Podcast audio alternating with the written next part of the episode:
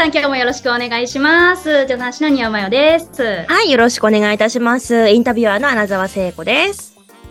今日はですね、あの、はい私、最近、あの、企業さんと、えーうんお仕事増えてきまして、で、その中で、この企業さんがインフルエンサーだったりとか、あとは私みたいなインフルエンサー活動をしている起業家とか経営者に対しての見方みたいなところで、なんか PR 案件がうまくいく事例と、とか、まあ、うまくいかない事例だったりとか、OEM でコラボ商品がうまくいくとかいかない事例だったりとか、まあ、いろんなパターンを見てきて、ちょっと思うことがあって、今日はその話をね、しようかなはい。思います。興味深い。はい。ね、あのー企業さんが PR は案件で、えーインフルエンサーに案件紹介してくださいっていうのは今まで普通だったかなと思うんんけれども、まあそういうふうな発信力を借りたいっていうふうな時に、インフルエンサーとして活動している人と、あとは、この、集客のために SNS を使ってインフルエンサー活動をしている経営者。はい、そこのはい。ごっちゃにしてると、なんかうま、いい感じでオファーすることができないことがあるなと思ったんです。ほうほうほうほ企業型が、企業側が相手に提示するメリット、う。うんインフルエンサー側に提示するメリットを間違えるとうまくマッチングしないなっていうことね。うんうんうん。あ、そうなんですね。なんかその、うんうん。うん、このインフルエンサーとインフルエンサー経営者のその違いっていうところで、なんでしょう、私的には、こう、あ、あ、そうか、違うよね、みたいな、その、肌と気づいたと言いましょうか、ごっちゃにしていた部分があったので、だいぶこれはなんかお願いするその企業側としても、うん、なんかこう、食いつく、じゃないかなと思いますね。なんかし知っておかないと間違うと言いましょうか？うんうん。なんですよ。私も、そんなことは、もうなんとなく、ごっちゃにして感じてたんですけれども、うん。いざ案件を振るってなった時に、ここは切り口変えないと、相手にプレゼンする内容を変えないと、うまく当てはまらないなっていうのを、気気づいた単にインフルエンサーとインフルエンサー経営者が違うっていうの。で、うん。あの、うんそこの部分で何がその違いを生み出してるのかっていうと、それぞれの資本としてるものが違うんですよね。インフルエンサーがここが私の資本って思ってる部分とはい価。値です。ここが私の価値って思ってる部分と、その女性経営者の方がここが私の価値って思ってるものが違うんですよ。ほうほうほうほう。傍から見たときには、同じ5万人のインフルエンサーとかうん1万人のインフルエンサーに見えてたとしても、その発信してる人が自分のどこをか、どこに価値を置いているのか、どこの部分のイメージを下げたくないとか、もしくは上げたいって感じてるのかうんうんうん。が違うんですよね。はあでインフルエンサーっていうのは、いわゆるその化粧品使って、うそのいいよっていうような、まあ、一般的にイメージされるようなインフルエンサー。そういう人っていうのは媒体そのもの、SNS 媒体そのものが自分のその価値なんですよね。はいはいはい。うんうん。メディアとしての媒体っていう扱いですね。で、自分の発信媒体のその信頼度を上げたい。私が言うことは、あのー結構しん、あのー嘘偽りなく言ってるよ、みたいな、そういううん発信側の信頼度を上げたいとか、まあ、もしくは下げたくないですよね。この人案件ばっかりやってるな、みたいな風に見られたくうん。なニーズがある。で、んあとは、自分のそのアカウントが、より報酬の高い案件をもらえるようになったりとか、あとは、例えばエスティローダーとかシャネルとか、そういう風な案件を取りたいみたいな、うんそういう媒体に成長させていきたいっていうニーズがあります。うんうんうん。で、それに対して、女性経営者の方の資本っていうのは媒体そのものじゃないんですよね。自分自身の持ってる商品とか、ブランドイメージの資本、そういう部分を上げてきてるっていうのがあるので、なんかその知名度を上げたり、フォロワー数を増やすとか、そういう風な感じじゃなくって、うんうん既存の商品価値を上げたいとか下げたくない。その自分のはいはいはい理念とか、あの、作り上げていく世界に対して共感してほしいみたいな、そういうところをうんフォーカスしてっていうふうに思っていらっしゃる。うんうんうん。だから、企業が、企業側がインフルエンサーに案件振るときには、どこの部分に価値を置いて、あの、どこの部分でウィンウィンになるからっていうことで、えー提案させてもらってますっていうことを言わないとなかなかマッチングしない。ああ、なるほど。ああなるほど。はい。うんうんうん。確かに確かに。伝わればいいなと思うんですけれども。うんうんうん。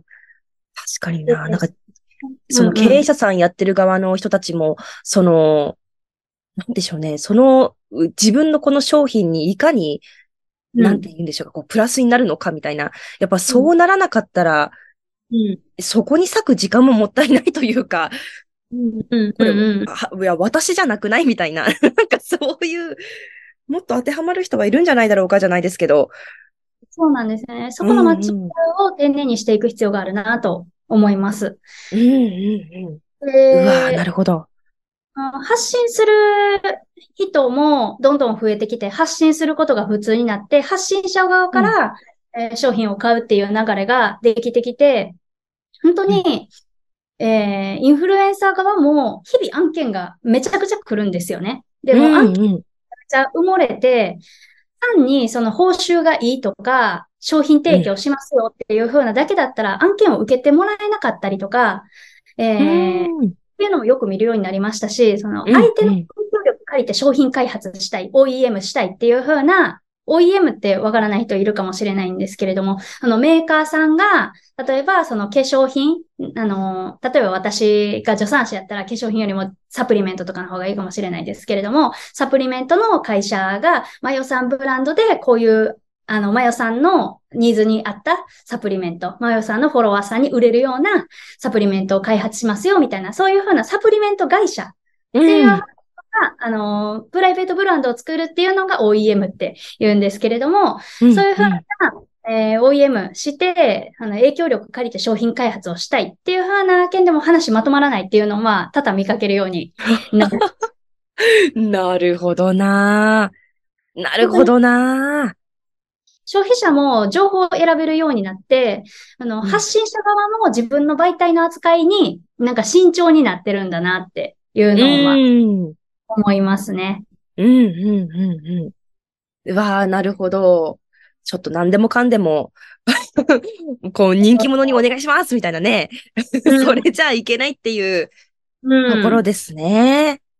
ですよね。本当に単に報酬を与えるだけではマッチングしなかったりとか、だから相手自身があの価値だと感じてるとこにどういうふうにメリットをもたらすことができるのかっていう自分のできることのプレゼンテーションのやり方うん、うん、うん。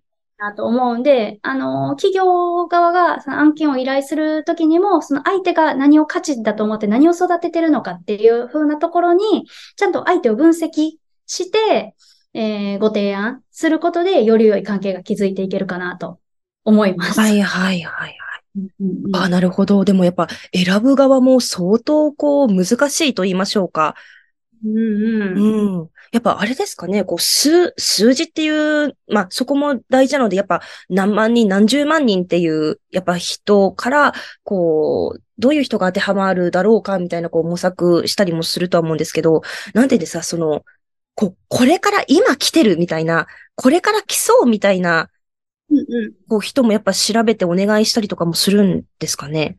ああ、そうですね。これから来そうっていうよりかは、ファンがどれだけ濃いかっていうのほうほうほう。どれだけ濃いか、まあ、反応率だったりとか、あとはその人が、うーん、言ってることと自分との商品とのなんか親和性っていうのは、うん、うん、になってくるかなと思いますね。うーん。あ、なるほどな。なるほど。なんかこう、密接度というか。バッチリ合わせることが大事。うーん。うん、うん、うん。うわ、めちゃくちゃ勉強になる。はい。そこを間違えると、企業側のブランディングもミスるっていう感じ。確かに。見せたい商品のイメージをつけられなくなってしまう。なるほど。なんかこう、全員で勝つか全員で倒れるかみたいな、なんかそんなイメージが湧きました。丁寧さが必要なんだと思いますよ、そこに対しては。はあ。うんうんうん。昔みたいな、ーなるほど。動けるような時代は終わりつつあるのかなと。うーん。うんうんうん。うわ、なるほど。めちゃくちゃ勉強になりました。ちょっと企業側の方ですね。企業側もそうだし、でもやっぱり、その、経営者さんも、あまあ、インフルエンサーやってらっらっしゃる方も何をこう選ぶのかとか、うんうん。うんなんか、このマヨさんの発信で、もうどちらにもなんか、あ、そういう観点で選ぶんだ、みたいな。なんかそういう、じゃあ、案件が欲しかったら、そういうこう PR というか、こう密接にもっとこう、なんだ、フォロワーさんとの距離の詰め方というか、そういうことをやっていけばいいんだ、みたいなのが見えたと思うので、うんうんうんうん。うわなるほど。うんうんばいいなと思います。私、やってるのは、その企業側とインフルエンサーをつなぐっていう風なうん案件を考えたりすることもあるんで、そういうところは、うーん、ちょっとなんか適当に数で、あの、うんダウンじゃなくって、やっぱり相手に対してどういう風な提案をするのかっていうところまで考えてやらないと、なかなか作りたいイメージは作れないなと、うわなるほどです。うわ、めちゃくちゃ勉強になりました。んぜひ参考にしてください、皆様。ですかね。はい。わあ、まよさん、ありがとうございます。ありがとうございます。はい。ぜひぜひ皆様、あの、次回もお楽しみくださいませ。素晴らしい情報を発信してまいります。ありがとうございます。はい。では、ありがとうございました。